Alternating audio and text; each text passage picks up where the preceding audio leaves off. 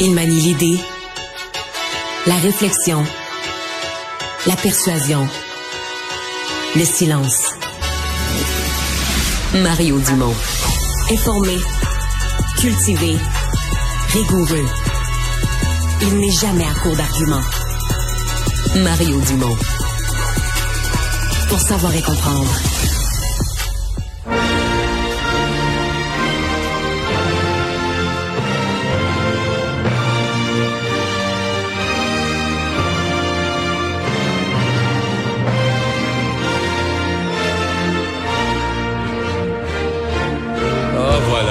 Save the Queen. Euh, alors, c'est euh, aujourd'hui, en ce 8 septembre, décès de la reine Élisabeth II à l'âge de 96 ans. Euh, écoutez, pour euh, toutes les gens euh, de toutes plusieurs générations, en fait, à part les gens vraiment plus âgés, nous n'avons de notre vivant connu euh, aucun autre euh, reine. Euh, c'est un personnage qu'on soit plus, moins, pas du tout, très attaché à la monarchie. C'est un personnage qui a remarqué euh, des décennies. Donc la reine, euh, ce matin, on a commencé à dire, à notre heure, on a commencé à dire que la reine euh, était suivie par ses médecins de près. On a bien senti que c'était assez grave. On a vu les animateurs de la BBC passer au noir en ondes. Euh, on a su que tous les proches étaient euh, réclamés. euh, enfants, petits-enfants étaient appelés euh, d'urgence à Balmoral, se rendaient euh, au chevet de la reine. Et donc, en début d'après-midi, heure du Québec, euh, on a appris son décès. Alexandre Moraville-Wallet qui était avec moi. Bonjour, Alex. Ouais, salut Mario. Ouais, et c'est bon, c'est un peu partout dans le monde ce qu'on appelle une éclipse là, du point de vue des, des nouvelles, de l'actualité. Euh, tout le monde est là-dessus. Bon, c'est deux choses. C'est le décès d'une personne qui a marqué une époque. Et le fait est que c'est aussi, tu vas nous en parler aussi un peu plus tard, ça enclenche tout un processus sur dix jours là, de, d'hommage à elle, de remplacement. Ça fait depuis 1960 qu'on a un plan en place euh, qui est baptisé l'opération London Bridge au, au- au Royaume-Uni. Donc, advenant le décès de la monarque, ça fait donc des décennies littéralement que ce plan-là est en place au cas où il arrive quelque chose à la souveraine. Et là, ben, c'est à l'âge de 96 ans finalement qu'elle s'éteint et les hommages, tu viens de le dire Mario, affluent de partout autour du monde, surtout qu'on on a tendance à oublier, mais le- les pays du Commonwealth font tous partie, ont tous comme figure d'État, de près ou de loin, la reine Elisabeth II, on parle, oui, du Canada ici, mais l'Australie, les Bahamas, le Belize, la Grenade, la Jamaïque, la Nouvelle-Zélande, la Nouvelle-Guinée, tous des pays qui ont une affiliation avec la monarchie britannique, et donc ça a un impact un peu partout autour du monde. Plusieurs personnalités publiques, politiques qui ont été appelées à réagir dans les dernières heures. On peut écouter entre autres la toute nouvelle première ministre britannique parce qu'il faut le dire. C'est incroyable. Liz Truss, et, et elle, elle a été choisie lundi. Mardi, elle est allée rencontrer, parce que c'est la tradition, mais normalement, ça se fait à Londres. Ouais. Et là, elle a dû aller à Balmoral. Donc, elle a dû aller en Écosse, quand même loin, là, euh, à la campagne. Elle a dû aller rencontrer la reine, parce que c'est la tradition qu'un nouveau ou une nouvelle première ministre doit rencontrer la reine. Et on a eu une photo, euh, ou deux même, de cet événement-là, où la reine était en tailleur. Je dis pas qu'elle avait l'air forte, là. Elle était fragile ces derniers temps, mais elle appuyée avait sur une canne, ouais. Ouais, appuyé sur une canne, mais quand même bien habillée, avait l'air quand même bien dans les circonstances. Et là, Madame Truss, elle devait pas, devait pas se douter qu'elle était à 48 heures, elle, comme première ministre, parce que c'est elle qui a le devoir de faire l'annonce, le discours officiel, etc.. Ouais, et donc on l'a, elle a été une des premières informées du décès donc de la souveraine, comme le protocole le veut. C'est tout un changement, c'est radical. En moins d'une semaine, les figures politiques publiques du Royaume-Uni qui changent de manière drastique. Écoutons la fin du discours de Liz Truss alors qu'elle a prononcé, là, en fin de discours, lorsqu'elle rendait hommage à Elisabeth II, des mots qui n'ont pas été entendus depuis des décennies au Royaume-Uni. And with the passing of the second Elizabethan age, we usher in a new era in the magnificent history of our great country, exactly as Her Majesty would have wished, by saying the words, God save the King. God Save the King. Ça fait 70 ans qu'on n'a pas entendu dit God cette Save the Queen, oui, hein? Oui, donc c'est tout un changement auquel il va falloir s'y habituer. Et là, il y a eu des réactions un peu partout. Là, ça a Parce même... que le, le prince Charles, pour les gens qui l'auraient pas vu, le prince Charles qui a choisi sa désignation officielle, il sera, selon ce que je comprends, là, il sera officiellement euh, couronné demain.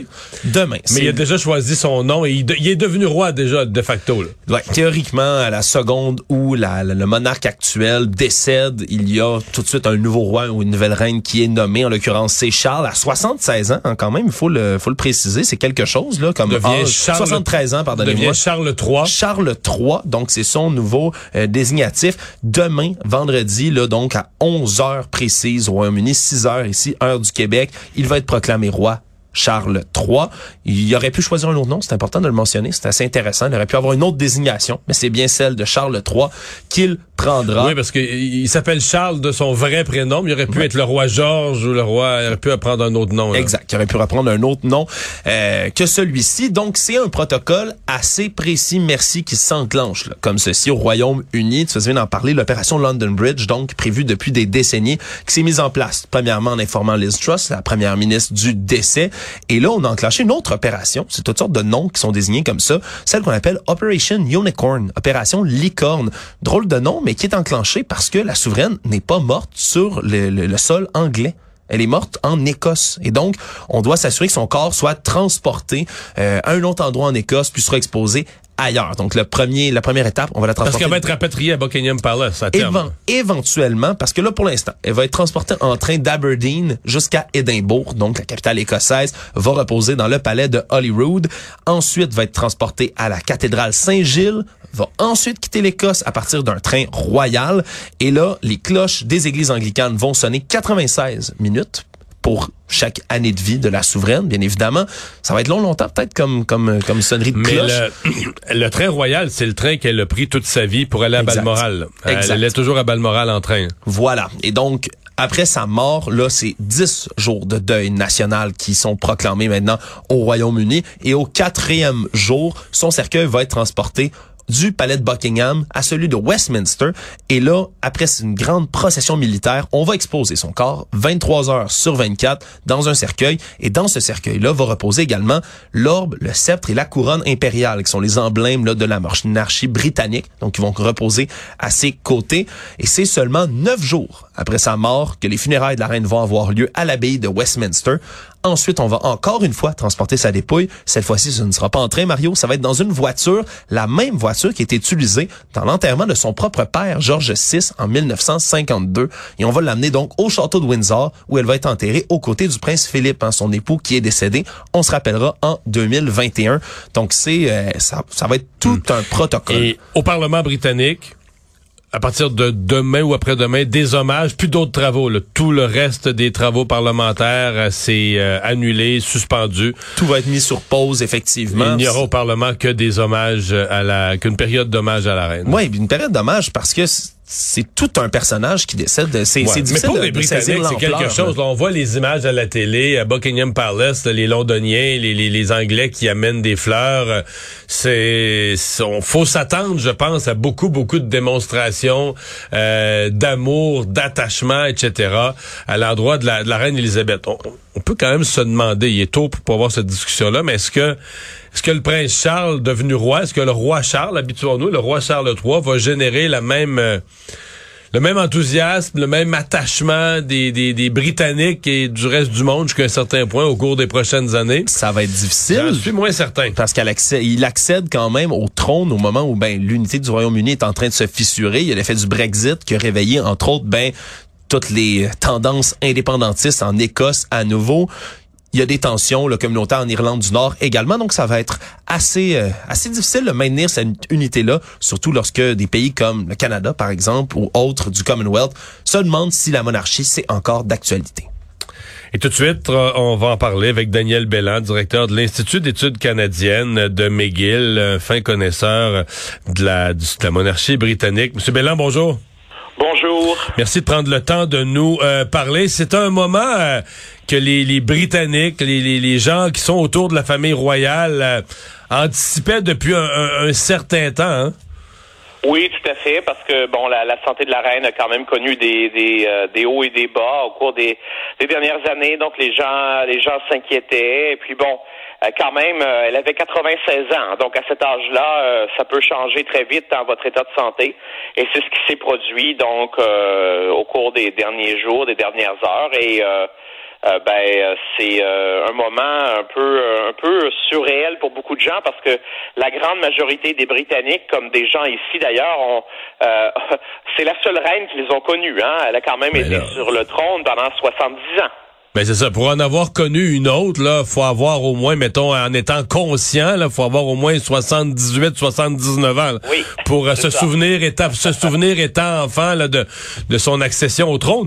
Les euh, L'attachement des Britanniques, comment vous décririez l'attachement des Britanniques à, la, à la reine, puis à la fois à l'institution et à la personnalité d'Élisabeth II?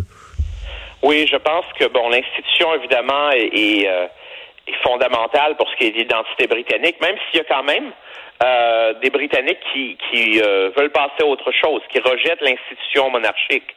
Mais la reine elle-même, d'une certaine façon, était plus populaire que l'institution elle-même.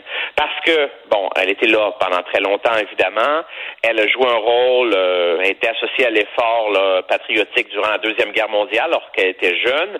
Euh, elle a, c'est quelqu'un qui a qui justement fait partie de la vie euh, euh, des Britanniques pendant tellement longtemps et qui avait qui était considérée comme une, une, femme qui avait beaucoup de classe. C'est sûr que parfois elle a été critiquée, surtout euh, dans l'affaire Lady Di et tout ça. Il y a eu des critiques envers la reine, mais en général, c'est c'est vraiment une, une, personnalité très imposante que la plupart des Britanniques admiraient. Ouais. Ouais, sa, sa dignité, son style. Euh, on en parlait plus tôt. Euh, c'est à partir de la, de la seconde du décès de la reine, c'est tout un processus. C'est comme une horloge suisse qui, sur dix jours, qui démarre pour euh, la famille royale et pour les Britanniques. Ah oui, parce que bon, et ça fait des ça fait des décennies qu'on planifie ça. Hein. Donc on planifie déjà euh, le, le, deuil national, les funérailles. Euh, c'est organisé en collaboration avec les, la BBC, les, les, les médias privés au Royaume-Uni. Enfin, c'est il y a beaucoup de coordination. Hein, et c'est très très précis comme comme euh, coordination. Et il y a aussi évidemment l'autre aspect qui est la transition. Donc avec le nouveau roi. couronnement demain couronnement demain? Oui, donc donc c'est c'est ça va être euh, officiellement oui demain, mais en, en fait c'est euh, il est oh, dès que la reine euh, est, est, décédée, il est automatiquement devenu roi. La, la, monarchie n'aime pas le vide, donc on dit hein, depuis longtemps le, roi est mort, vive le roi. Dans ce cas-là, c'est la reine est morte, vive le roi. Et donc la, la, la, personne donc qui incarne la monarchie, donc la reine est décédée, mais l'institution monarchique elle continue. Donc c'est ça la tradition depuis le Moyen Âge. Hein. Mhm. Le, le, couronnement, euh, la, la, cérémonie de demain, parce que je vois que ça étonne certaines personnes qui ont dit, ben, tu sais, par réflexe, on dirait, bon, on voudrait comme faire les, les, les, funérailles, faire le dernier hommage de à la reine avant de passer au suivant. Je sais pas si vous comprenez, mais dans une logique euh, humaine là de base, on dit, ben là, regarde, on va on va conclure un chapitre, on va rendre tous les hommages, on va faire les funérailles, puis ensuite on on célébrera le couronnement de l'autre. Pourquoi le dès demain, euh, première première heure demain matin, c'est le couronnement du, nouveau roi. Hein? C'est quel est le symbole, quel est le sens de ce qu'ils vont faire? Ben, c'est exactement ce que je viens de dire. Donc, euh, la reine est morte, vive le roi. On a, on a peur du vide. Il faut, parce que historiquement, c'était là le centre du pouvoir au Royaume-Uni. Maintenant, c'est, c'est évidemment surtout symbolique, hein, mais quand même, euh, on, veut montrer qu'il y a quelqu'un qui est en charge de la monarchie, et ça se fait, et ça, c'est comme ça depuis euh, depuis très longtemps là, où qu'on doit remplacer euh, la reine donc euh, immédiatement. Et après ça, évidemment, on lui rend hommage et ça va durer longtemps. On va avoir les, les funérailles dans dix jours. Il va y avoir un deuil national de douze jours. Donc, on va évidemment se souvenir de la reine et il va y avoir beaucoup de euh, d'événements en son honneur en plus des des des des, des, funérailles nationales. Mais il va y avoir déjà donc son fils qui est devenu roi et ça va être officialisé si on veut demain déjà. Euh, au Canada, parce que là, on, tout ce qu'on vient de dire, c'est au Royaume-Uni. Au Canada, on est un pays du Commonwealth. Ben, autour de la mort de la reine, certains disaient au début, ben peut-être qu'au Canada, on pourrait avoir le même dix jours de, de deuil. Là, ce qui semble plus, c'est qu'il y aurait peut-être un jour de deuil national euh, le jour des funérailles. Mais c'est quoi, euh, comment ça se passe pour les pays membres du Commonwealth? Qu'est-ce que prévoit la loi, la tradition? Ouais, ça change beaucoup d'un pays à l'autre. Puis aussi, il faut dire qu'on n'a pas fait ça depuis non, c'est ça. depuis plus de 70 ans, hein, depuis le, début de l'année presque un siècle. Voilà, et le monde a changé beaucoup. À l'époque, la plupart des gens n'avaient pas la télévision. Euh, évidemment, aujourd'hui, avec Internet, et donc il faut changer un peu les choses.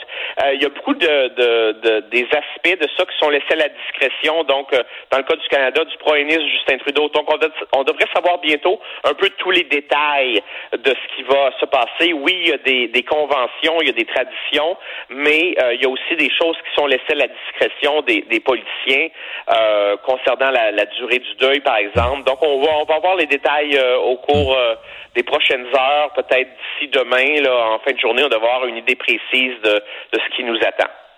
Dernière question rapidement. Madame Liz Truss, la nouvelle première ministre, euh, dont on se rend compte qu'elle a quand même un rôle important. Elle devait être la première avertie. C'est elle, la première ministre, qui devait ensuite avertir le, le, peuple, etc. Mais elle est entrée en fonction, ça fait deux jours. Elle a, elle a rencontré la reine et on retient que ce sera le dernier événement officiel de la reine. Le mardi, elle a rencontré la reine, la, nouvelle première ministre. Et deux jours après, elle se retrouve au, cœur des, des, des, cérémonies entourant le, le décès de la souveraine. C'est tout un début de pour elle?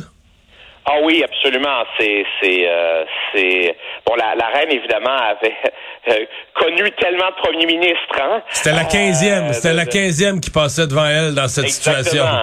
15e, elle avait connaissait Winston Churchill et des, des grands là, des, des noms, des, des grands, des gens qui ont changé l'histoire. Alors c'est c'est c'est triste évidemment là qu'elle qu'elle soit décédée comme ça tout de suite après. C'est euh, c'est une situation, euh, bon, évidemment, on peut pas prévoir ces choses-là, hein. Mhm. Euh, donc c'est ça, ça, va rester dans l'histoire aussi. Oui, certainement. Daniel Bella, merci d'avoir été là.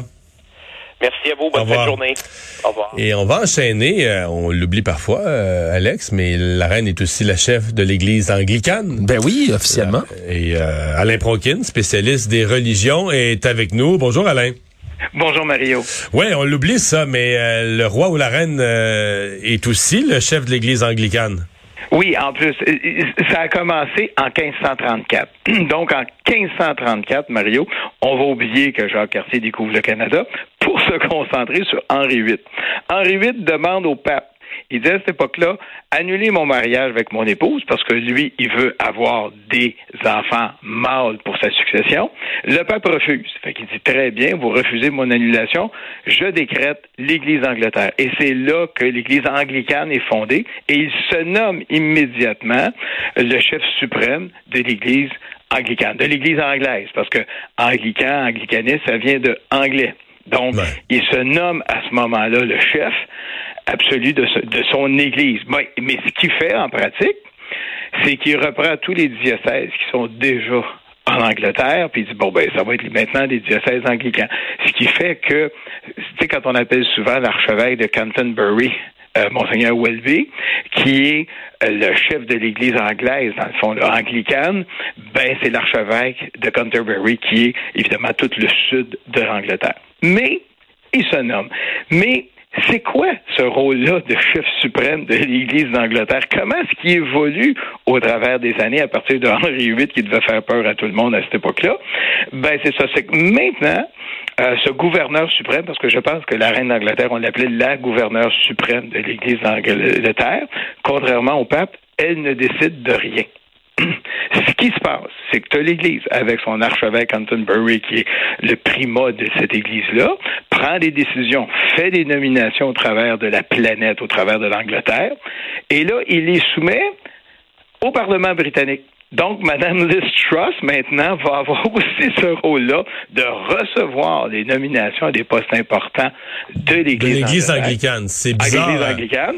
Et elle, après ça, une fois qu'elle les entérine, ben, elle se retourne maintenant au roi d'Angleterre et lui dit, ben, écoute, signez là, là et là les nominations. Donc, c'est maintenant un titre ou un rôle purement euh, protocolaire d'accepter ou de contresigner. Est-ce qu'il y a des moments, des cérémonies euh, religieuses ou, euh, je sais pas, à l'abbaye de Westminster ou ailleurs, où la reine agissait religieusement, au sens religieux du terme, comme chef de l'Église anglicane, ou elle, se, elle parlait à ce titre-là, comme le, ben en fait, la forme, mon parallèle que je veux faire, au même titre que le pape a demandé au Vatican, préside là, des, des, des assemblées religieuses en tant que pape, en tant que chef de l'Église catholique? Non, elle, elle faisait juste signer. C'est pas elle qui présidait. elle les signait. Mais à l'abbaye de Westminster, ben là, tu as le corps de les dépôts immortels de tous les anciens rois d'Angleterre qui sont là, mais elle ne faisait que signer. C'est ça la grande différence avec le pape. Le pape, lui, c'est lui qui décide ultimement. Il envoie des encycliques. Il décide, oh, bon, on fait ça, voici mes nouvelles règles, voici les directives, voici comment ça va fonctionner. Et il va avec ça. Il va évidemment fonctionner en synodalité parce qu'il faut qu'il consulte pour, avant de prendre ses décisions, mais du côté de l'Angleterre, non. C'est euh, Monseigneur Welby qui est le primat. Puis même comme primat, il décide pas de grand-chose. C'est ça qui est différent de l'Église anglicane. Juste pour situer nos, nos, auditeurs, l'Église anglicane, ce qu'il faut savoir, les pasteurs peuvent être mariés. Ouais. Euh, tu peux avoir des évêques ouvertement, ben là, un petit peu moins, là, homosexuels. Tu vas avoir aussi des euh, en Angleterre, on a des, pas en Angleterre, excuse, aux États-Unis, on a décidé de bénir les couples de même sexe. Et là, il y a eu des grandes réunions au sein de l'Église anglicane. On dit non, on ne va pas là. Et vous, l'Église anglicane des États-Unis, on vous met sur le banc, pas des accusés, mais pratiquement ça. Vous pouvez rien décider de vous-même pour les trois prochaines années jusqu'à ce qu'il y ait le grand, la grande réunion de Lambeth où là, on va décider qu'est-ce qu'on fait avec la situation euh, des couples homosexuels, des bénédictions des couples homosexuels. Mais il y a des grandes tensions à ce moment dans l'Église d'Angleterre. Il y en a qui disent sur l'Église anglicane, il va peut-être avoir un schisme à l'intérieur. À tel point, euh, Mario, qu'il y a des prêtres anglicans qui n'acceptent pas l'ouverture aux conjoints de même sexe, au fait qu'un évêque puisse être homosexuel, et disent on quitte l'Église d'Angleterre pour revenir à l'Église catholique. OK, mais est-ce que, est-ce que l'arrivée du, du roi Charles III, euh, est-ce que lui va avoir moins de, de, de poigne, de capacité de garder ça unique, que l'espèce d'aura qu'avait Élisabeth II? Euh, il n'y en a pas tellement parce que le, rôle est tout simplement de signer les documents. Donc, il va peut-être essayer en discutant avec Welby, en disant, écoutez, Monseigneur Welby, qu'est-ce que je peux faire pour vous aider? Comment est-ce qu'on peut vous aider? Comment est-ce que le Parlement peut vous aider? Mais ça va rester de simples vieux pieux. Mais ah oui, pour situer l'ensemble de nos auditeurs, il faut rappeler que la plupart des gens connaissent Monseigneur Desmond Tutu, qui était l'archevêque en Afrique du Sud. Ben lui, c'était un Anglican. Euh, et lui était ouvert à, aux bénédictions des couples de même sexe. Donc, il y avait une ouverture à, ce niveau-là. Mais toute la question, et on va, tu vas me dire, écoute, c'est les mêmes questions que dans l'Église catholique. Est-ce qu'on va pour la bénédiction des couples de même sexe? Euh, c'est des questions sous grande tension, euh, tant dans l'Église anglaise que dans l'Église catholique. Mais, du côté des catholiques, on a l'air de dire, ben, venez-vous-en, vous, les, les, gens de l'Église anglicane, qui défiaient ou qui voulaient pas de couple de même sexe soit béni, et même que les pasteurs anglicans mariés qui deviennent prêtres, ben, restent des prêtres catholiques mariés. C'est une exception dans le droit canon. Euh, c'est parce qu'il y avait une très grande proximité entre les catholiques et les anglicans jusque dans les années 1530 et même après, puis même on va reconnaître les mariages, les baptêmes, mais euh, c'est quand même les questions de fondement sont toujours les mêmes et les divisions au sein des églises sont toujours les mêmes. Alain, euh, la reine a été reconnue également comme une grande croyante, elle aussi. Je pense que sa foi personnelle pouvait peut-être avoir un impact aussi sur l'Église anglicane en général. Oui, parce qu'au au, niveau de sa voix, elle avait pas peur de l'exprimer. Ben, faut dire, en plus, elle était la chef suprême, donc elle devait l'exprimer, mais elle ne s'en cachait pas. Et on, se rend compte de toutes les grandes cérémonies religieuses. Euh, lorsqu'on fait un couronnement, ben là, on va avoir un couronnement bientôt. Là, je sais pas, c'est quoi les délais pour un couronnement. Demain matin. Demain matin, je pense à 6 heures à notre heure. OK, à 6 heures à notre heure, on a déjà un couronnement. Ben, le couronnement, il va être à l'abbaye de Westminster. Il va être à cet endroit-là. Et évidemment, parce que c'est toujours la grande proximité qu'il y avait à l'époque. Bon, ben, on va dire que c'est révolu depuis. Mais ça se fait devant l'archevêque de Canterbury, non? Oui, toujours. C'est toujours l'évêque de Canterbury qui va être là. Mais de mémoire, je ne sais plus qui tient la couronne, parce que c'est une couronne spéciale. C'est la, grande couronne, je pense, qu'on sort des grandes occasions. Celle qui est très, très lourde, que même la reine d'Angleterre, elle disait, écoutez, c'est lourd, cette couronne-là. Et c'est cette couronne-là, je crois, qui va être utilisée. Mais c'est toujours le pouvoir de Dieu. Est-ce que c'est Dieu qui nomme les rois? C'est des grandes questions théologiques, mais on avait toujours le problème à l'époque des rois de France. Qui décide? Est-ce que c'est le roi? Est-ce que c'est le pape? Est-ce que c'est Dieu? Mais du côté du pape, c'est réglé avec les autorités anglicanes. Ça, on n'en parle plus, c'est Monseigneur Welby. Mais ça, ça a lieu demain et ça va se faire à l'abbaye de Westminster, qui est la, grande église, la grande abbaye anglaise où se font tous les mariages princiers. Quand on voit les grands mariages princiers, ben, c'est toujours là. Au niveau des sépultures, ben là, c'est plus rare. C'est la première en 70 ans, mais ça va avoir lieu à, cet endroit-là. Puis on, de mémoire, la reine va être enterré à cet endroit-là, de mémoire, parce que normalement, les rois sont là. Dans ce cas-ci, on semble nous dire que je pense que ça se, ça se ferait au château, de, Windsor. Tout à fait. au château de Windsor. C'est là que le prince Philippe est. Alain Bronquin, merci beaucoup. Ben, bien, bien, Au revoir. Au revoir.